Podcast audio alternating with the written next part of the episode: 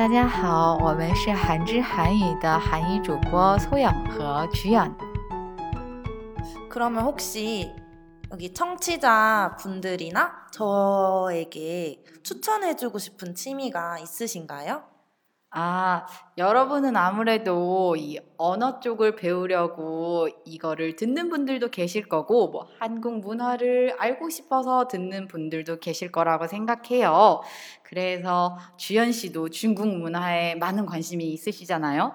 그쵸. 음, 그러니까 이런 분들에게 추천을 드리고 싶은 취미는 아, 그 나라의 드라마나 예능 혹은 노래를 자주 들으면서 언어도 익히고 단어도 익히고 뭐 드라마 보면은 그 시대를 반영하는 그런 것도 많이 보이거든요.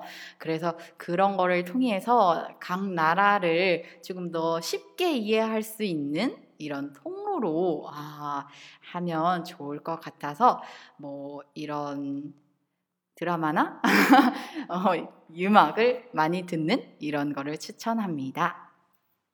한국 드라마 추천해 주신 거잖아요. 네. 혹시 이 드라마는 꼭 봐야 한다. 소영 씨 추천 드라마 한 작을 뽑는다면 음. 어떤 드라마일지 이것도 굉장히 궁금해 하실 것 같아요. 저는 코미디 드라마를 정말 좋아하거든요. 코미디 드라마를 가오샤오 디엔시지라고 하는데요. 여러분 아실런지 모르겠지만 거침없이 하이킥이라고 아시나요?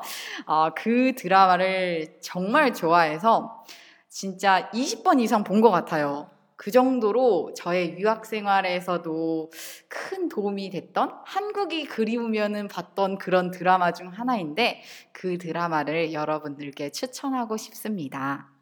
아, 아무래도 시트콤이라는 특성상 짧게 짧게 한 편이 이루어져 있고 일상 대화로 한국어를 쓰다 보니까 어, 한국어를 배우기에도 굉장히 좋은 드라마가 아닐까 싶어요. 对，맞아요， 맞아요。 정말주연 씨는 똑똑해요， 太聪明了。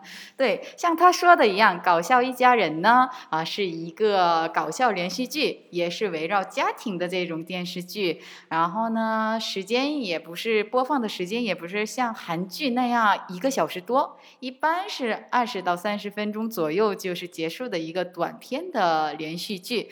所以呢，大家学习韩语的时候，可以通过这个电视剧学一学日 常生活的一些语法呀，或者语调之类的。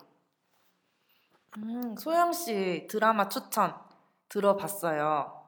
여러분들도 한 번쯤은 거침없이 하이킥이라는 시트콤 드라마를 시청하고 한국어 능력을 더 키우시면 좋을 것 같습니다.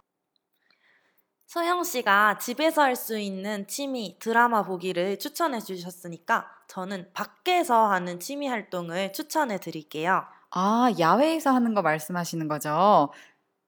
그럼 뭐가 있을까요? 추천해 주세요. 저는 음, 저번 주 주말에 친구들이랑 같이 등산을 다녀왔거든요. 근데 좋은 날씨에 좋은 공기를 맡으면서 걸으니까 기분도 좋아지고 건강해지는 느낌을 받아서 가을 등산을 한번 추천해 드릴까 해요. 사실 저도 원래 운동이나 등산 이런 거를 좋아하는 사람이 아니었는데 나이가 한살 한 살 드는 건지 요즘 갑자기 좋아지더라고요. 그래서 중국 유학 생활을 할 때 황산, 황산을 가보고 싶었는데 제가 못 가봤어요. 중국에 또 명산이 많잖아요. 날씨 좋을 때 등산을 가서 건강까지 챙기면 좋지 않을까 이렇게 생각을 합니다. 와, 주연 씨가 자연 풍경과 함께 더 건강한 사람이 되었으면 좋겠습니다. 네. 菊央给我们的野外这个兴趣爱好呢，是在爬山。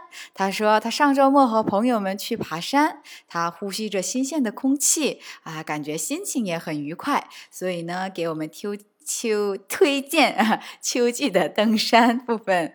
他在留学的时候听说黄山很漂亮，但是很遗憾没有去上啊。他希望大家在这个中国的一些山上啊去登山一下，然后呢，可以使大家的身体也健康。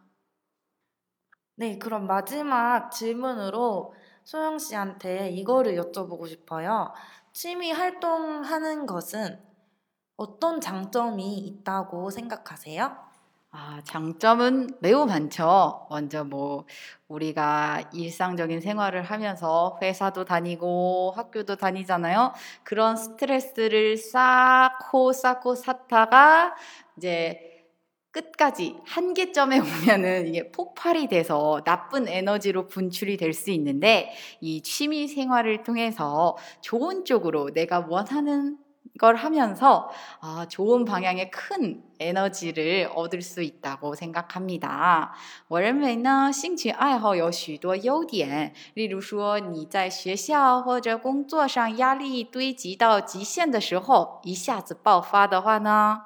会给带来不好的影响。但是你通过兴趣爱好啊，然后散发出你的压力的话，它也许变成一个增能量，然后使你的生活变得更充实一些。 소영 씨가 말씀하신 것처럼 취미 활동을 함으로써 일상에서 받은 스트레스를 해소할 수 있는 것 같아요. 어, 그리고 취미 활동을 함으로써 더 나은 사람으로서 더 나은 나로 만들 수 있다라고 생각을 해서 취미 활동은 자기 개발에도 좋다고 생각을 합니다. 음, 여러분, 한 번 사는 인생, 하고 싶은 거 다 하면서 살아도 인생은 짧잖아요. 여러분 하고 싶은 것들 다 경험해보고 다양한 취미 활동으로 더 건강하게 살았으면 좋겠습니다.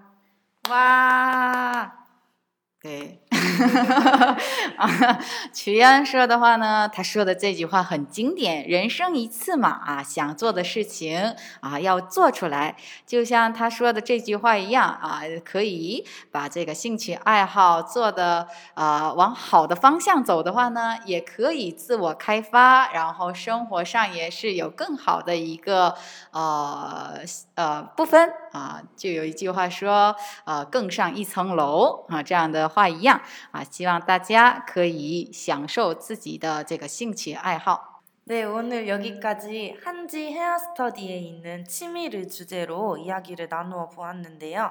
오늘 방송처럼 다양한 주제에 대해서 이야기해보고 싶으신 분들은 한지로 오시면 더 좋을 것 같아요. 嗯，如果想与韩国老师聊一聊更多的话题的话呢，大家可以来韩知，然后呢说一说韩语，练习练习。 네, 오늘 여기까지 하겠습니다. 감사합니다. 辛苦了。 싱클라.